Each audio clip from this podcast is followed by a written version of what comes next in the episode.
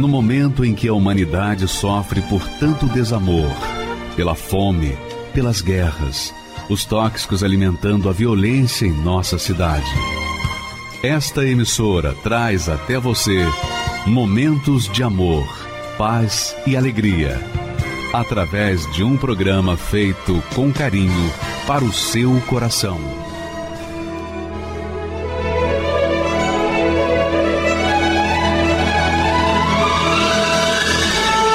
E agora, com você, a Palavra Amiga do Bispo Macedo.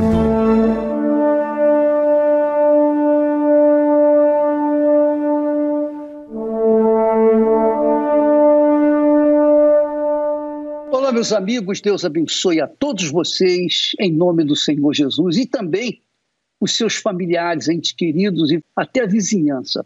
É, eu gostaria de tratar de um assunto hoje que é extremamente importante na nossa vida diária. Diz respeito a você, diz respeito a mim, diz respeito a qualquer um de nós e independe da religião que nós professamos. Independe do credo, independe se você é ateu ou uma pessoa cristã fervorosa. Depende apenas de você fazer uma escolha uma escolha, apenas uma escolha. A escolha de quem você quer servir. De quem você quer servir. Preste atenção. Jesus disse assim: ninguém pode servir a dois senhores. Ninguém. Vamos ficar aqui. Ninguém, disse Jesus, pode servir a dois senhores. Então, um dos grandes problemas da humanidade, dos maiores problemas da humanidade, é justamente esse: de uma pessoa querer servir a dois senhores. Jesus aqui, obviamente, está falando porque o há de odiar um e amar o outro, ou se dedicará a um e desprezará o outro. Ele está falando aqui, não podeis servir a Deus e a Mamon. Não se pode servir a dois digamos, deuses, se é que podemos chamar Mamão de Deus. Mas, de qualquer forma, ninguém pode servir a dois senhores. Ninguém. E essa, essa servidão que alguém tenta dividir com Deus ou com Mamon, Mamon representa um monte de coisas. Mamão pode representar você, pode representar a sua vida, os seus sonhos. Mamão pode representar o seu futuro, mamão pode representar as suas conquistas, a sua profissão. Mamão pode apresentar dinheiro, pode apresentar riquezas, amigos, vícios, drogas, esporte, futebol, times. Você não pode torcer pelo Santos e pelo Palmeiras ao mesmo tempo. Você não pode torcer pelo Corinthians e também torcer pelo São Paulo. É ou não é? É isso aí que Jesus está falando. Você não pode servir a Deus e a Mamon.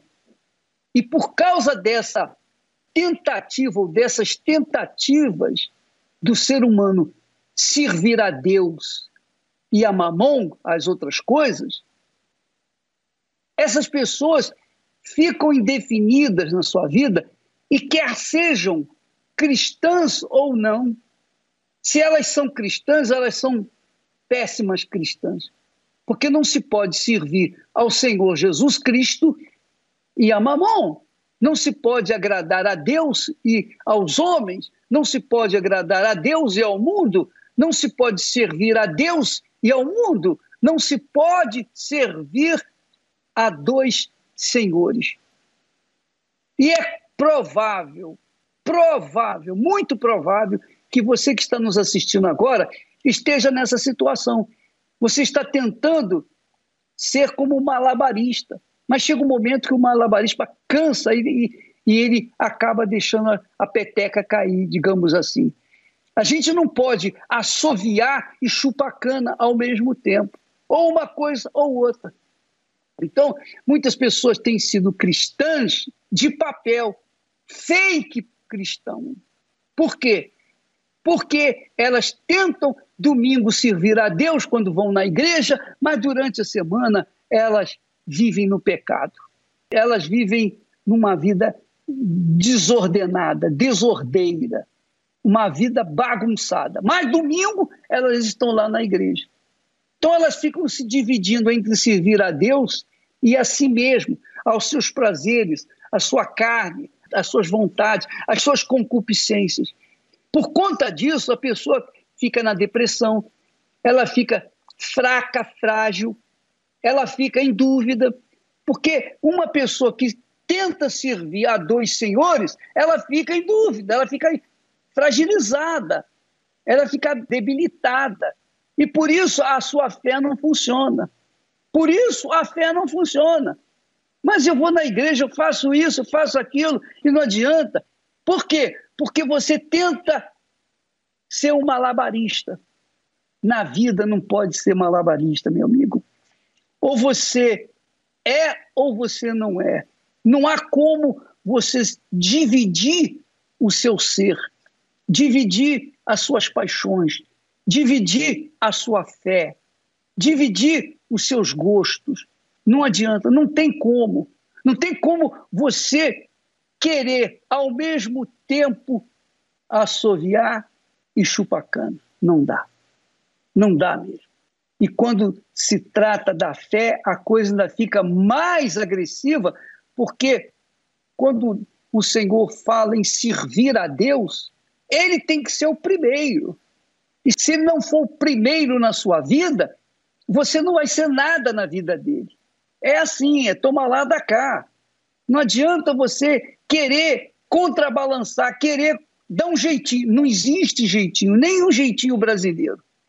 Ou você é ou você não é. Então, essa falta de indefinição tem feito o ser humano fracassado na sua vida. Fracassado, literalmente fracassado.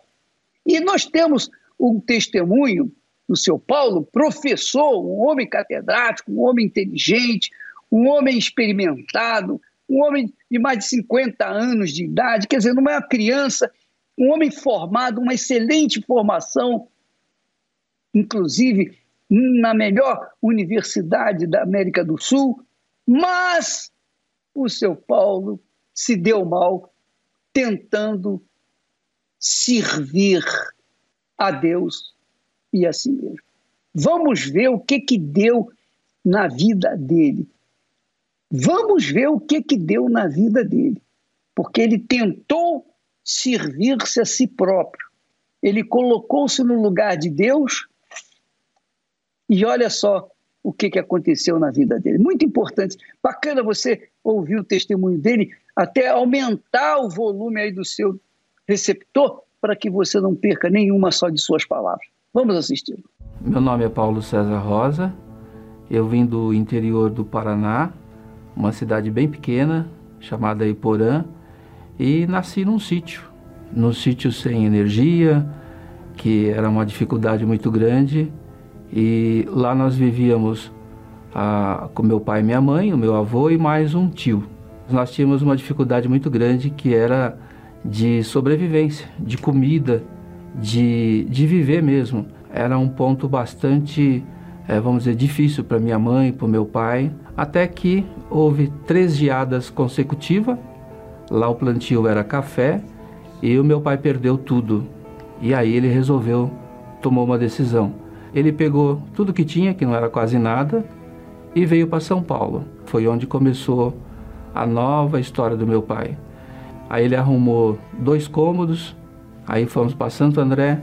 E nesses dois cômodos era no fundo de uma casa, tinha um chiqueiro do lado, era uma casinha alta de madeira, toda furada, um frio, um vento. A gente fechava assim tudo de é, jornal. É. E foi uma infância difícil. E aí eu ficava observando, né? Eu vi alguns amigos na escola, mais bem de vida. Aí eu observei que tinha algo diferente neles, que eram os pais deles eram alguma coisa. Eles haviam estudado. Aí eu via lá, um era professor, outro era engenheiro, outro era administrador, outro era contador. Aí eu falei, tá aí o caminho. Então eu comecei a estudar. Peguei nos estudos e aí falei, esse é o foco.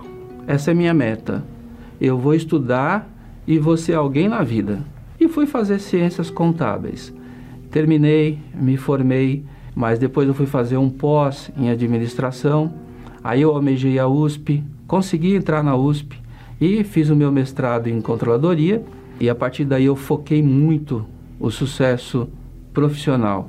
E aí eu trabalhava de segunda a segunda, sem parar. Então, na vida profissional, eu comecei a me destacar muito, mas eu esqueci que tinha outras áreas da vida. Eu só tinha a profissional. Era só nessa que eu era bom. Então eu não era bom como esposo, eu não era bom como filho e nem pai. É, esse foi duro. Não houve o equilíbrio da parte do Paulo, o entendimento eu vou dizer, houve sim a inteligência dele em procurar aquilo que ele queria, mas não houve a sabedoria dele em manter o equilíbrio em suas várias áreas que permeiam a vida dele.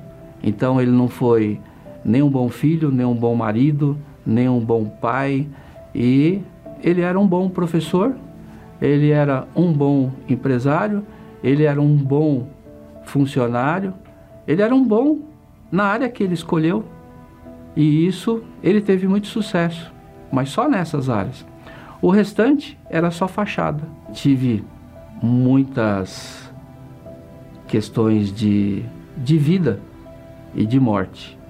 E isso nada me mudou.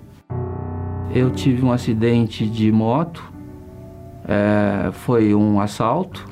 O primeiro tiro pegou na perna, o segundo eu puxei e pegou no dedão. O terceiro raspou aqui, ó, queimou o couro cabeludo. Eles vieram atirando. E aí a 240 por hora eu bati a moto em outra moto.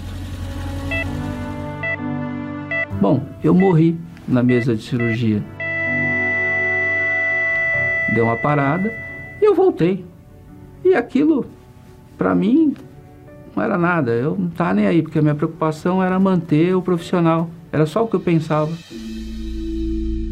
E aí comecei a perder tudo. Aí eu perdi ah, o brilho empresarial, perdi as condições que eu tinha financeira, perdi o casamento e aí a dor de alma é duro. Para quem sente, sabe o que eu estou falando, porque lá dói, lá machuca, lá te joga para baixo, lá te aperta. E essa dor de alma, ela é uma dor terrível, porque você não consegue sair dela sem ajuda. Aí eu resolvi, depois de alguns meses, é, eu falei, eu preciso de alguém. Aí foi onde eu fui procurar a Ellen, e aí eu fui morar com a Ellen. Eu tive que aprender a, por necessidade, a ser sustentado por ela por um período, porque eu perdi tudo. E aí começou o meu tormento pessoal. Aí eu comecei a ver vultos, eu comecei a criar história na cabeça. Ela chegava de carro, eu achava que tinha alguém junto com ela. Eu comecei a ver coisas que não existiam. Eu esperei, ela foi trabalhar. Eu juntei tudo, levei tudo para casa do meu pai. Cheguei lá e fiquei lá com ele. Eles me recolheram, tomaram um susto, foi tô me separando. E fiquei lá. E aí eu fui, não dava para morar nos meus pais, tinha um porão e eu fui morar no porão. E lá eu dormia vendo vultos, suando, passando mal, tinha morcego. E como que uma pessoa tão bem sucedida daquele jeito estava naquela situação? E nesse momento que eu estava naquela condição, querendo a separação, a Ellen procurou a Sônia, irmã dela, que frequentava a Igreja Universal, E a irmã dela, sabiamente, orientou a Ellen a procurar o pastor da igreja da nossa cidade. Aí eu estive lá na igreja, sentamos num banco. Aí ela chamou o pastor, era um desse tamanho, novinho. Ele fez uma bela oração para mim, para mim recuperar o casamento, recuperar a autoestima, recuperar o Paulo. Eu agradeci, olhei para ele, agradeci, falei amém. E fui embora e eu continuei indo. Só que eu fui indo às reuniões por causa dela. Mas eu fui ouvindo aquilo e muitas palavras foram me impactando, foram fazendo eu pensar. E o Paulo tinha? O Paulo tinha remorso. Remorso, tudo que ele fazia. Remorso passa, sabia? Porque é aquele peso que vem aqui, você sabe que você faz coisa errada. Se, você tem um remorso. Ele passa. Aí você vai e faz de novo. E dá novo remorso. Aí eu aprendi que eu tinha que me arrepender. Aí eu falei, mas o que, que é arrependimento? Aí eu entendi que arrepender tem nada a ver com remorso. É você ter consciência de que você errou, você aceitar que você errou, você pedir perdão e você não voltar a fazer. Aí no dia 21 de outubro de 2012, aí eu me batizei. Foi maravilhoso, né? Falei, ah, a velha criatura já era. E falei, agora eu tenho que buscar o Espírito Santo. Eu falei, é isso que eu preciso. E aí, olha, aí foi uma luta. E aí eu persisti, fui atrás, fui atrás. Aí dia 11 de abril de 2013, uma quinta-feira, é, na reunião da terapia do amor, nesse dia que eu recebi o Espírito Santo, é, ele foi glorioso, mas ele foi bastante esclarecedor, porque aí eu pude ter a certeza que Deus estava presente dentro de mim, não por um sentimento, mas não por uma emoção, mas por, por tudo aquilo que eu estava vivendo, preenchendo aquele vazio dentro de mim, porque eu cheguei com depressão, cheguei muito ruim. E Deus preencheu aquele espaço. E é verdade, eu chorei. Eu chorei, mas chorava, chorava, chorava, derrama lágrimas, assim, caía lágrimas, assim. Nossa, mas de quê? De alegria. Aquilo foi a maior riqueza. E é a maior riqueza que eu tenho hoje. Aí Deus foi transformando a vida, foi me modificando como, como pai. Eu pude reatar de outra maneira, não aquela de remorso, sabe? E, é, mais curado aqui. Eu procurei é, as pessoas pedir perdão, procurei a mãe dos meus filhos pedir perdão, procurei meus filhos pedir perdão, meus pais, com sabedoria agora e não mais com inteligência, porque a sabedoria não vem do livro, não vem da escola, não vem do mestrado, não vem do doutorado, ela vem de Deus os negócios começaram a melhorar. Mas não era a prioridade para o Paulo. Mas Deus foi suprindo. Não passei mais necessidade. As contas foram sendo pagas. A empresa que eu tinha começou a prosperar devagarzinho, devagarzinho. Prosperar. As aulas começaram a aparecer. Hoje a gente tem o casamento restaurado. E isso foi um preço muito bom de pagar, tá? Mas o que eu poderia dizer? Não espere 50 anos que nem o Paulo, não. não espere. Ainda deu tempo para mim. Ainda bem que deu tempo. Eu aprendi que nós somos três. Eu tenho o meu corpo que volta para o pó. Eu tenho o meu espírito que volta para Deus. Essas duas coisas não dependem de mim. Já estão acertadas. E tem a terceira coisa que é importante, que é a minha alma. Essa depende da minha escolha. E isso eu aprendi que quem faz a escolha sou eu. Não é minha esposa, não é o pastor, não é minha mãe, não é meu pai, não é ninguém, sou eu. Eu que decido, eu tenho que decidir em vida. Eu que decido para onde a minha alma quer ir. E se você duvida, procura na Bíblia. Só tem dois lugares. Ou ela vai para o céu ou ela vai para o inferno. E ainda bem, para mim deu tempo. Eu escolhi ir para o céu.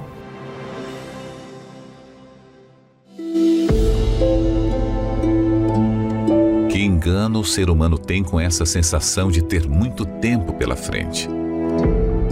Vivem como se fossem imortais. Pensam que podem decidir o amanhã, até descobrir que ele não existirá. Juliana Caroline foi assassinada na porta de casa, ao lado de uma das irmãs. A razão do crime ainda é um mistério, mas a rebeldia dos 15 anos acabou levando a jovem para caminhos perigosos. Mas, segundo Jenny, esta fase estava prestes a mudar. No entanto, que amanhã ela ia até se batizar na igreja. Era uma promessa que ela tinha feito para vocês? Era. Queria se acertar. Isso. Não teve tempo. Não teve. Este é o maior erro que alguém pode cometer. Deixar para depois o que deve ser feito agora. Aliás, há uma expressão muito usada e criada pelo diabo para enganar milhões pelo mundo. Nunca é tarde demais. Por mais motivadora que pareça, é uma grande mentira pois se tratando do futuro da alma, há um tempo limitado e determinado para se buscar a Deus. Buscai ao Senhor enquanto se pode achar, invocai-o enquanto está perto. Quantos que dizem? Ah, um dia eu volto para a igreja. Eu ainda sou jovem, vou aproveitar o mundo. Depois eu peço perdão a Deus. Quando eu sentir no coração, me batizarei nas águas. Sabe onde estão muitos desses que viviam dizendo nunca é tarde demais? No inferno.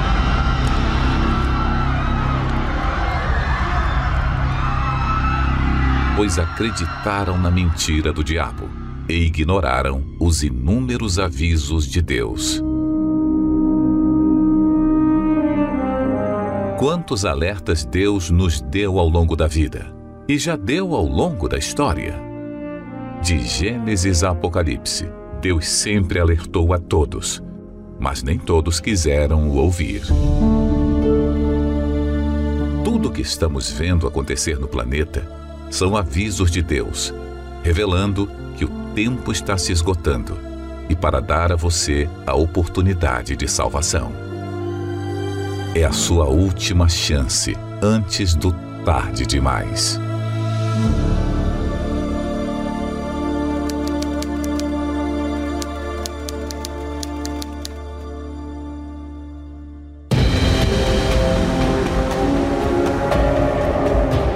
Jesus disse que a sua vinda, o final dos tempos, será como foi nos dias de Noé. Pouco se fala da ira de Deus que se manifestou pela primeira vez no dilúvio.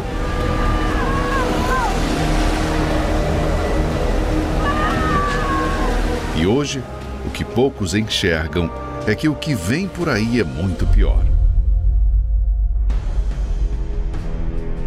Nesta quarta-feira, 16 de março, na Noite da Alma, uma importante explicação sobre a ira de Deus. O que é, como vai se manifestar e por que muitos estão atraindo e acumulando ira para si. Às 20 horas, no Templo de Salomão, com o Bispo Macedo e em todos os templos da Universal. Traga sua Bíblia. Pois é, amiga e amigo. A pessoa, o ser humano, tem o poder de fazer as suas próprias escolhas. Há um ditado que diz: querer é poder. Mas se querer é poder e você quer mudar de vida, então você tem que fazer por onde, você tem que investir, você tem que colocar sua força, colocar todo o seu coração, toda a sua alma, toda a sua vida, toda a sua mente, seu pensamento, para então fazer realizar aquilo que você quer. Você tem o direito de escolher, inclusive de servir a Deus ou não. Quem o serve tem a garantia dele, de Deus, que ele estará para sempre com ele. Quem não o serve não tem garantia de coisa alguma.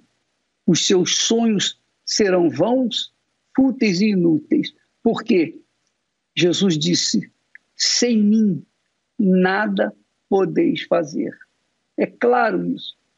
Então, essas palavras, as palavras do Senhor Jesus, elas dão um direcionamento para que nós venhamos alcançar a plenitude da vida. Foi por isso que Jesus disse: Eu vim para que tenham vida e a tenham com abundância. Mas vocês têm que me ouvir. Se vocês não me ouvem, vocês não atentam para as minhas palavras, eu não posso fazer nada. Então, amiga e amigo, ponha isso na sua cabeça. A sua vida depende de você. E nesta quarta-feira, nós estaremos tratando desse assunto, justamente desse assunto. Quem é você? Você é aquela pessoa que escolheu viver entre a luz e as trevas? Você é aquela criatura que tira tempo para Deus e tempo para o diabo? Você é aquela criatura que tem colocado Deus em primeiro lugar na sua vida, mas também tem dividido a sua vida com outros deuses? Quem é você? Venha decidir o futuro da sua alma nesta quarta-feira, aqui no Templo de Salomão ou qualquer igreja universal do Reino de Deus. Estaremos todos no mesmo espírito, na mesma fé, ensinando a mesma coisa, o futuro da alma. Agora, nós vamos assistir uma fake news. Uma mulher que foi vítima, vítima, ela sofreu por conta de ter sido mal informada. Ela não teve conhecimento do fato, da verdade, então ela mergulhou no mar da mentira e olha só o que, que deu a vida dela. Vamos assistir. Meu nome é Arlete Sinira Galina, minha idade 49 anos.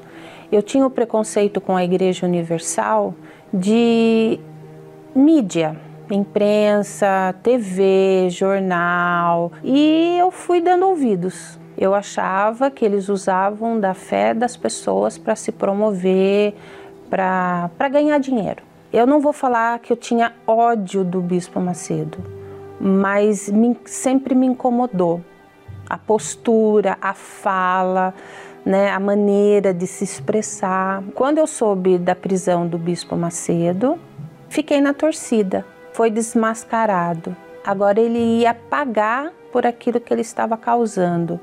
Eu recebi na minha casa uma senhora e da onde que ela era? Da Igreja Universal. Eu falava mal da igreja para essa senhora. Ela falava da igreja e eu cortava ela. Ela entrava no assunto e eu falava: aqui você não fala sobre isso. Eu era uma dona de casa, casada, com três filhos, um marido que na época era alcoólatra, né? Que trabalhava muito, muito, não tinha tempo para a família, trabalhava, trabalhava, trabalhava, então eu sempre sozinha. Eu percebia que dentro de mim, assim, o tempo está passando e eu estou para trás. Sempre fico pensando assim. O tempo está passando e eu estou aqui estagnada, presa ao quê? também não entendia ao que. Tudo estava acontecendo, nada estava indo tão bem assim, mas eu estava administrando, administrando o problema, administrando tudo. Eu estava numa estrada, eu e os meus filhos, e essa senhora que estava na época morando comigo, vindo de São Paulo para Sorocaba, e eu fui fechada na estrada. Eu senti assim uma força tão grande nas minhas mãos, um domínio tão grande do volante que depois disso eu não parei o carro. Eu fui embora, eu passei e fui, fui e segui até chegar em casa. E essa senhora dobrou os joelhos, orou, agradeceu. E lá veio o convite de novo. Fiquei pensando, pensando, mas eu obedeci e eu fui. porque eu vi que naquele momento que iria acontecer aquele acidente, eu entendi que Deus tinha algo muito maior para mim. E ali parece que assim foi aberto assim os olhos. Parece que o tampão dos ouvidos saiu e eu consegui ouvir. Ainda cismada, claro, ainda com, né, vamos dizer assim, com dois pés para trás, né? Mas aquilo começou a entrar e eu comecei a ouvir, eu comecei a deixar, sabe, Deus falando comigo. Então Deus realmente ali naquele momento entrou como uma bússola na minha vida. Busquei por mim, minha libertação, meu encontro com Deus, o Espírito Santo. Porque eu aprendi assim que primeiro eu tinha que estar tá bem, eu tinha que estar tá forte, alimentada, sustentada. Pronto. Comecei a buscar pelo meu marido, pelo meu casamento, pela minha vida sentimental. Então assim, hoje o meu marido está na fé. Eu posso contar com ele para tudo. Depois que eu fui batizada com o Espírito Santo, houve a paz interior o preenchimento daquele vazio, daquela solidão que eu tinha. E, e tudo muda, o seu olhar muda. A Igreja Universal, para mim, é a minha mãe. É minha mãe que me pegou no colo, que me limpou de toda, toda a mazela, toda a lepra que eu tinha, toda a tristeza, todo o vazio. Fui muito bem acolhida, fui muito bem assistida. Demorou para eu chegar, mas agora estou aqui. Então eu não abro mão.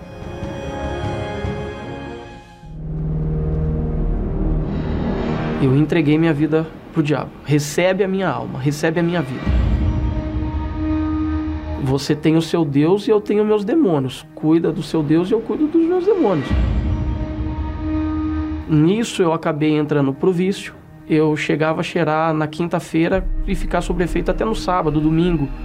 Era grandes quantidades. E eu cada vez mais eu me afundava, cada vez mais eu me entregava sem perceber o meu sofrimento. Eu cheguei ao ponto de tentar suicídio, porque não tendo nada que preenchesse esse vazio, vinha aquela voz, é, acaba com tudo. Porque se você acabar com tudo, acabou seus problemas. Ergui meu colchão, eu peguei o 38, carreguei no quarto sozinho, tava de joelhos no chão, e eu coloquei ela aqui na fonte. E puxei o gatilho. Não saiu a primeira. Puxei o segundo.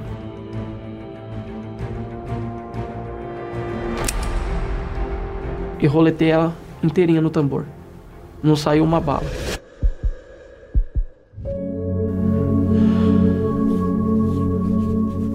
É difícil porque você não quer acabar com a sua vida. Você quer acabar com um problema. Só que o problema ele estava na alma. Eu fui dormir no sofá. E ali eu peguei o celular e procurando, rodando a rádio no celular, só entrava a rádio da Igreja Universal. Veja Deus falando para você, ou você que me ouve pelo rádio, e eu me lembro claramente que o pastor ele falou assim: "Você que está aí. Quem sabe a sensação que você tem é que se você morrer, não vai fazer falta e você já pensou até mesmo em se matar. Para você tem jeito. Não importa os erros que você tem, o que você fez no passado. O que é mais forte foi porque ele falou que eu estava vivendo. Como última porta, eu fui para a Igreja Universal. Eu cheguei diante de Deus, diante do altar, e eu falei para Deus: até hoje só te odiei. Minha vida foi dada ao diabo. Mas, se o Senhor existe, eu tô aqui. Eu lembro que saiu um peso. Saiu um peso de dentro de mim. O desejo pela cocaína foi embora. As bebidas, cigarro, pornografia, tudo foi embora. Eu comecei a buscar, eu comecei a me entregar mais, eu comecei a pensar mais no Espírito Santo. E eu lembro que foi uma reunião das sete horas da manhã. E, O Espírito Santo ele desceu tirando todas as dúvidas. Para as pessoas que nos assistem, elas são o meu passado. Eu sou o futuro delas se elas aceitarem esse mesmo caminho. É uma escolha. Isso só foi possível graças àqueles que têm nos ajudado a manter essa programação no ar. Seja um proclamador do telhado e nos ajude a restaurar vidas através da palavra de Deus. Você pode doar através do site universal.org/doar, pelo aplicativo do seu banco, pelo Pix, usando a chave doar@universal.org. Pelo aplicativo da Universal que você pode baixar no seu smartphone ou tablet. Todas essas informações estão no site universal.org/doar.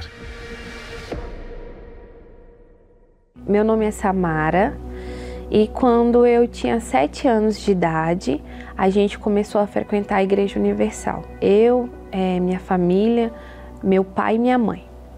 E a gente começou a participar das reuniões, aí passou uns anos e o meu pai veio falecer. Nesse momento que o meu pai veio a falecer, eu deixei de acreditar em Deus. Então Deus para mim deixou de existir naquele momento. E aí eu passei até raiva de Deus, porque eu parei de orar, parei de procurar saber as coisas de Deus, não queria mais saber de ir na igreja. Para mim a culpa era dele e eu não queria mais esse Deus. Comecei a ter uma depressão e eu ficava só em casa, dentro do quarto, trancada. É, eu não comia, eu emagreci muito, pensei em acabar com a minha vida, desistir de tudo, não queria mais viver, não tinha mais sonhos, não tinha mais planos. E eu lembro que a única coisa que eu tinha do meu pai era uma Bíblia.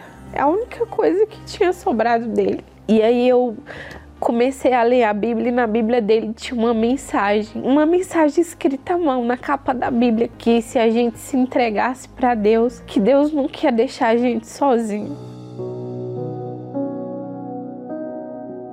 E aí foi quando eu fui numa reunião. Eu lembro que eu sentei no fundo, na última cadeira, e a única coisa que eu lembro que o pastor falava era do Espírito Santo. No início eu não entendia muito, mas eu lembro que ele falou assim: olha, você precisa ter o Espírito Santo, o Espírito de Deus dentro de você, que é esse vazio que você sente, essa amargura, essa tristeza, tudo que você sente, isso vai sair de dentro de você quando você receber o Espírito de Deus. E eu pensei, como que eu vou receber o Espírito de Deus se eu não consigo fazer uma oração?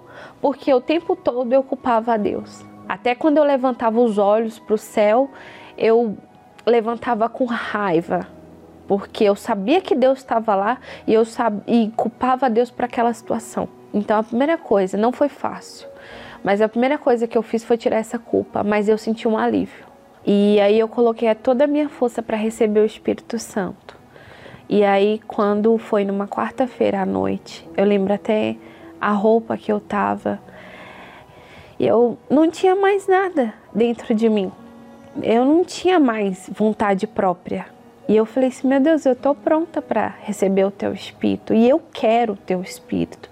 Eu sei que eu não mereço, merecer eu não mereço, mas eu quero com toda a minha alma. Tinha um altar de madeira simples e ali eu me derramei para Deus. E foi nesse dia que eu recebi o Espírito Santo. Quando eu recebi o Espírito Santo, a primeira coisa que veio em mim, que é uma coisa que eu nunca tive, foi força. Uma esperança, uma certeza muito grande que eu não estava mais sozinha. Aquela solidão que eu sentia, eu não tinha mais, né?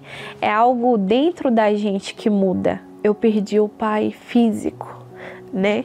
Mas eu ganhei um pai que ele é muito mais que um pai, ele é, ele é o amor da minha vida, né? Ele é o meu Senhor, ele é o meu pai, ele é o meu amigo, meu companheiro, ele é tudo para mim.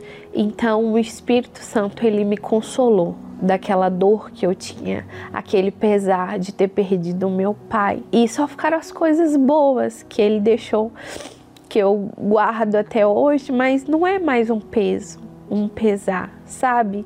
Não me dói mais. Então, ele, Deus é grandioso.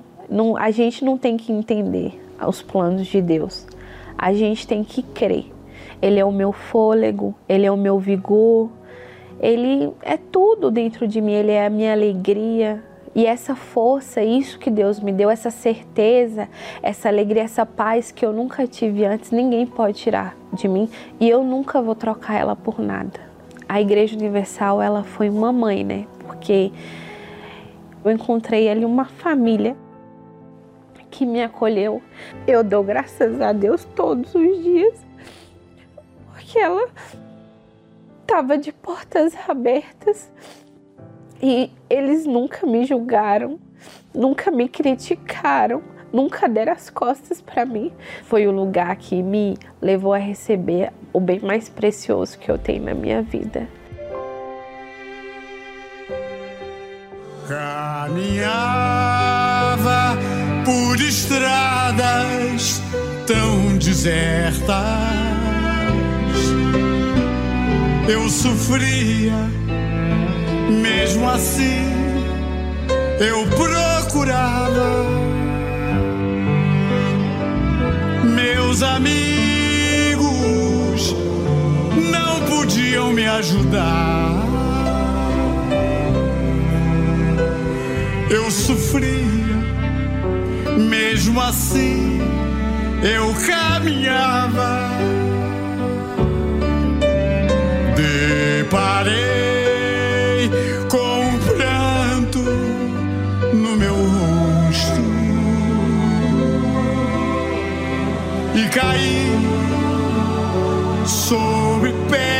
pedras e espinhos. Quando tu para mim.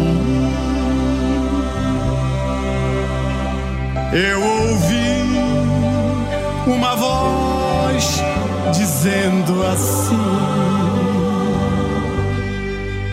Estou aqui sempre com você. Seu filho. Eu percebi que era a voz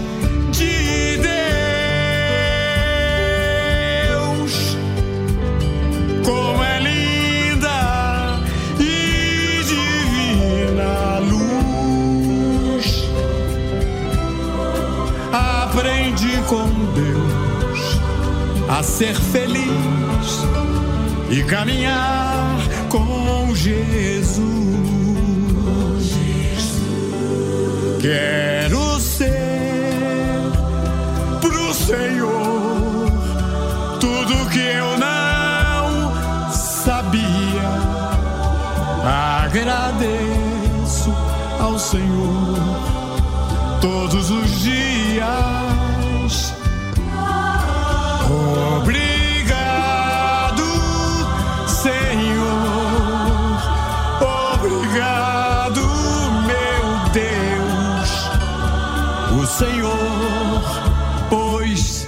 Jesus na minha vida.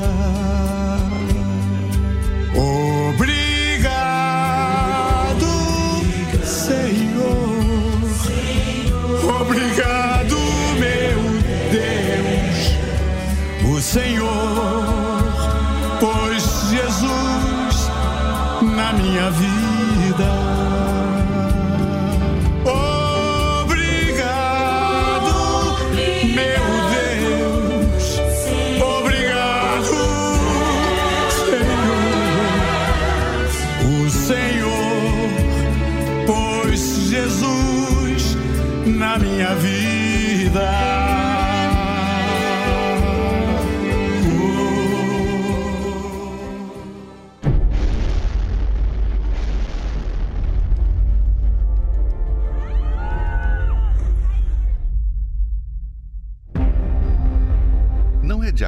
Que o mundo tem emitido vários alertas, que com o passar dos dias ficam cada vez mais evidentes e apontam para o que está por vir o fim dos tempos. Você Está preparado? Nesta quarta-feira, na segunda etapa da Noite da Alma, o estudo sobre os últimos acontecimentos, às 20 horas, com o Bispo Macedo, no Templo de Salomão, Avenida Celso Garcia, 605, Brás, e em todos os templos da Universal. Traga sua Bíblia. Nós vamos assistir o testemunho do Gilson já já, mas eu só quero avisar vocês para preparar o copo com água porque nós vamos orar por vocês. Daqui a pouquinho nós vamos unir a nossa fé e clamar ao Altíssimo pela sua vida. E se você quiser participar desta oração, prepare um copo com água, coloque aí junto do seu televisor ou do seu receptor, tá bom? Vamos agora assistir o testemunho do Gilson, que vale a pena você continuar com o volume aumentado. Obrigado.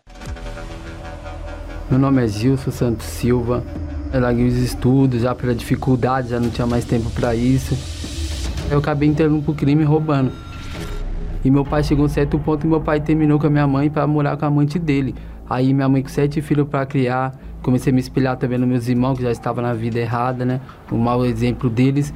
Aí me aprofundei mais ainda, né? Naquela situação. Aí foi daí que eu comecei a usar droga, comecei a ir pros bailes. Comecei a usar cigarro, depois a bebida, depois veio a maconha. Quando fui ver, eu já tava na cocaína. Aí comecei a me envolver com uma pessoa, aí começamos a namorar, tivemos um filho. Aí daí comecei a morar junto com ela, né? Aí eu já tava seguindo o mesmo exemplo do meu pai, tava traindo ela, tava chegando tarde dentro de casa, não tava sendo responsável. Aí a gente roubava carro, a gente roubava residência também, tava nas residências também roubava. E ia diariamente. Aí chegou um certo ponto que eu acabei no preso. Então, aí quando eu saí da cadeia, ainda eu tinha envolvimento com ela, mas a gente não, não estava junto, a mãe do meu filho. Aí, aí cada um vivia a sua vida, ela vivia no mundo das drogas e eu também, cada um lá, mas a gente se gostava e se falava. Aí teve um certo dia, né, que ela estava usando droga a noite toda, nesse dia eu estava dormindo. E aí veio uma notícia para mim que ela estava lá no chão para morrer. Aí eu fui lá, vi aquela situação. Aí me contaram, né, que ela foi brigar com a menina, tava furando lance, coração acelerado. A menina foi se defender e empurrou ela. Aí foi daí que ela bateu a cabeça no chão e morreu na hora lá. Ali para mim o meu chão acabou. Eu falava, e agora o que, que vai ser de mim, do meu filho? Agora não tem mais saída eu comecei a usar mais droga absurdamente. Muitas bebidas, droga, lança-perfume. Comecei a usar tudo de uma vez só. Tudo que vinha eu estava aceitando. Quando eu estava dentro de casa, eu lembrava dela. Aí eu tinha que sair para usar droga, porque eu não conseguia ficar dentro de casa. Eu já não conseguia ter diálogo com a minha família, porque a depressão era tanta, porque eu só conseguia ter diálogo com a minha família quando eu estava drogado ou, ou bêbado. Era só assim para falar com a minha família. Subi numa laje, tentei me jogar da laje assim. Mas eu vi uma voz me falando filho, aí na hora que falou filho, veio na minha mente, tipo, meu filho, o que será dele? A mãe dele já morreu, eu vou se matar também. Aí eu desisti naquele momento ali. Era uma mágoa tão grande, uma ferida dentro do meu coração que era tão grande que a minha solução era se matar, que eu achava que era aquilo, né, que ia melhorar, né? No meu pensamento só via isso. Ah, minha amiga, meu amigo. Nas horas de tribulações, nas horas difíceis, então, esse dia que eu liguei a televisão de madrugada, né? Eu já tava com insônia, né? Esse dia eu tava muito triste, muito amargurado. Eu falava, nossa, todo dia a mesma rotina, todo dia essa mesma dor. Eu quero uma solução, eu quero sair dessa situação. E dali eu fui passando ali, aí daí eu vi, passei ali, o bispo Macedo tava falando, né? Você aí que tá na situação, que quer se matar aí, e por dentro de mim tava querendo se matar, tava querendo tentar o suicídio. E ali ele falando, pra você ter jeito, para você vai sair dessa situação, crer em Deus. Aí dali aquelas palavras foram entrando dentro de mim e eu comecei a crer depois daquilo, daquela oração, eu falei, Deus existe, Deus é comigo e comecei a comecei a implorar, pedir para ele me dar forças. Quando eu entrei foi bastante diferente. Eu me senti praticamente em casa, me senti bem naquele ambiente ali. O pastor foi me dando conselho, né? Que eu tinha que largar tudo, sacrificar, né? Se batizar nas águas. E eu fui obedecendo, né? Porque aquela necessidade era maior que eu tinha, né? De tirar aquela mágoa dentro de mim, aquela depressão. Eu comecei a obedecer. Aí foi daí que eu fui, batizei nas águas. Comecei a me sentir bem dentro da igreja. E comecei uma luta dentro de mim. Até cheguei a conversar com o obreiro que eu acho que não vou receber o Espírito Santo pelas coisas que eu fiz no passado, né? Tem muita gente aqui que é mais digna de receber o Espírito Santo do que eu, porque Deus vai me olhar agora. Tantas coisas que eu fiz no passado, o que eu queria era mais receber o Espírito Santo. Me, dediquei 100% comecei até a ler o livro do Espírito Santo para me aprofundar mais, que eu tinha eu tava como focado em receber o Espírito Santo. Até orei para Deus, falei: "Meu Deus, eu não sei falar, não sei nem orar direito, mas que o Senhor venha ter misericórdia de mim. Eu sei que eu não mereço estar aqui, sei que eu não mereço o teu espírito, mas pela tua palavra, o Senhor venha me olhar, venha orar, venha minha oração".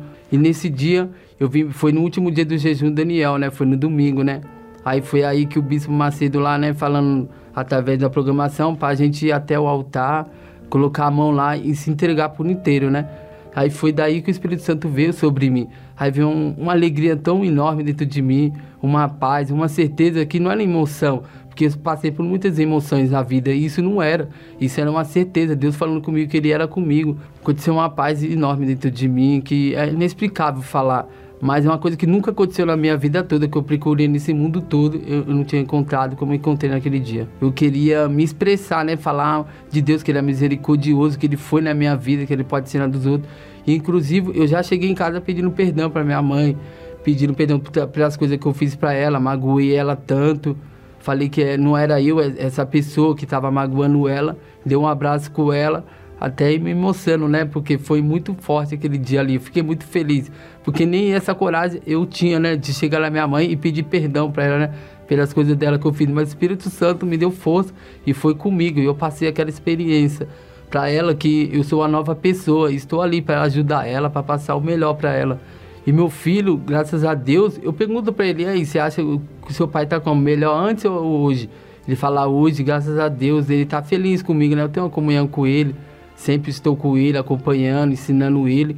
Hoje eu trabalho, tenho minha vida digna, graças a Deus, aquele pensamento que vem na minha mente, que ninguém ia me dar um emprego, que eu nunca ia ser registrado, hoje eu sou registrado, graças a Deus, ganho bem. E eu tenho a maior riqueza, né, que é o Espírito Santo, que me dá direção a fazer as coisas certas, ajudar o próximo, a ter um trabalho digno, dar o exemplo pro meu filho, né, que seguindo no exemplo certo, né, não aqueles exemplos que eu dava, o mau caminho, né, o Espírito Santo é muito, é muito importante porque ele vai te dar sabedoria, né? Para você tomar as decisões certas, né?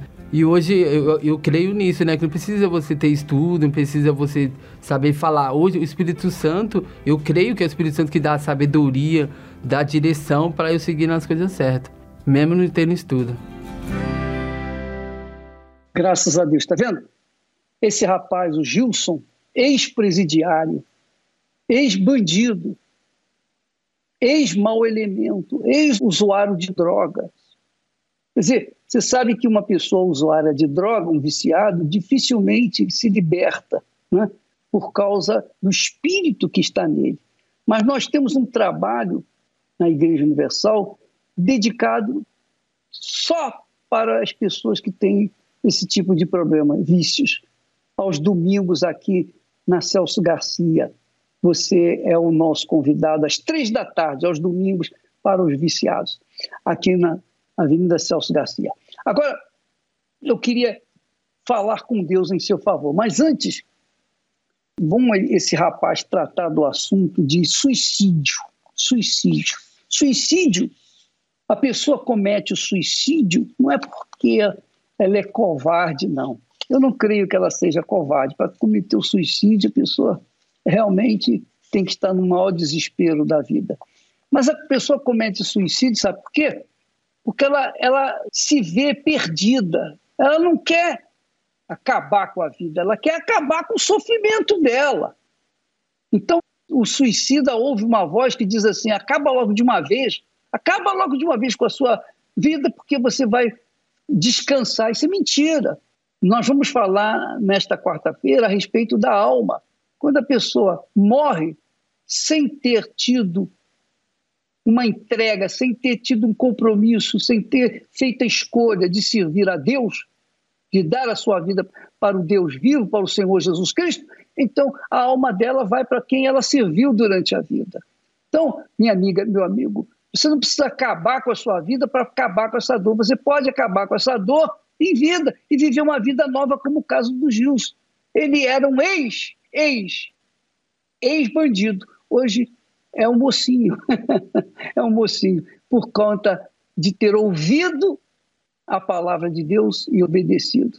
Por falar nisso, nós vamos, neste momento, falar com Deus em seu favor. Você que está sofrendo aí, gemendo, padecendo, coloca a sua mão no seu receptor e vamos orar juntos agora. Vamos falar com Deus.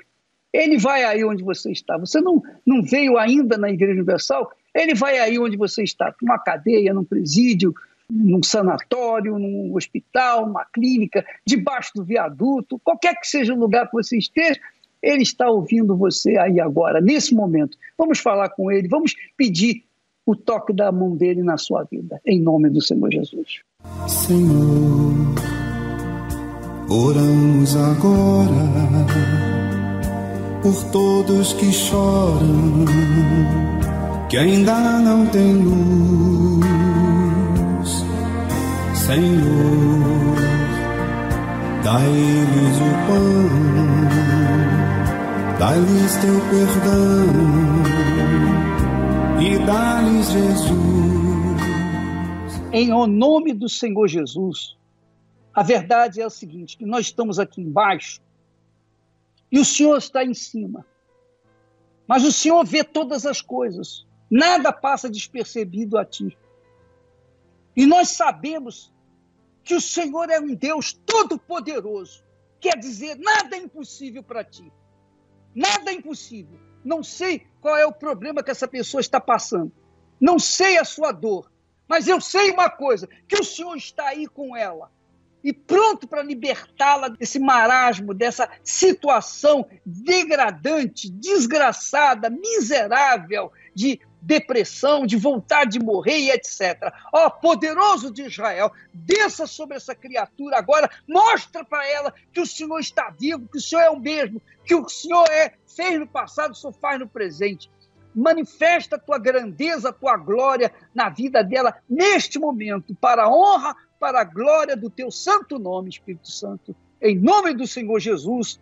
Amém. E graças a Deus.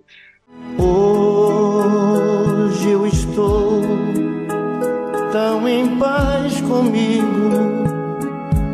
Parece até que não faz sentido o que eu tenho chorado, o que eu tenho sofrido. Pois é, minha amiga, meu amigo, presta atenção. Presta atenção, Deus é contigo. Deus é contigo, tanto quanto é comigo. A diferença entre nós é a seguinte: eu já ouvi a voz dele e tenho obedecido. E você não. Você ouve a voz dele, mas fica ainda reticente. Por isso que você continua sofrendo. Mas se você o eleger como Senhor na sua vida, agora, aí onde você está, sua vida muda a partir de agora. Porque ele é um Deus vivo, ele não é de pau, de pedra, de metal. Ele é espírito, é vida, ele dá vida àqueles que o invocam em espírito e em verdade. Por isso, eu convido você para participar nesta quarta-feira, aqui no Templo de Salomão, conosco às oito da noite. Nós estaremos na campanha da Noite da Alma, Salvação da Alma.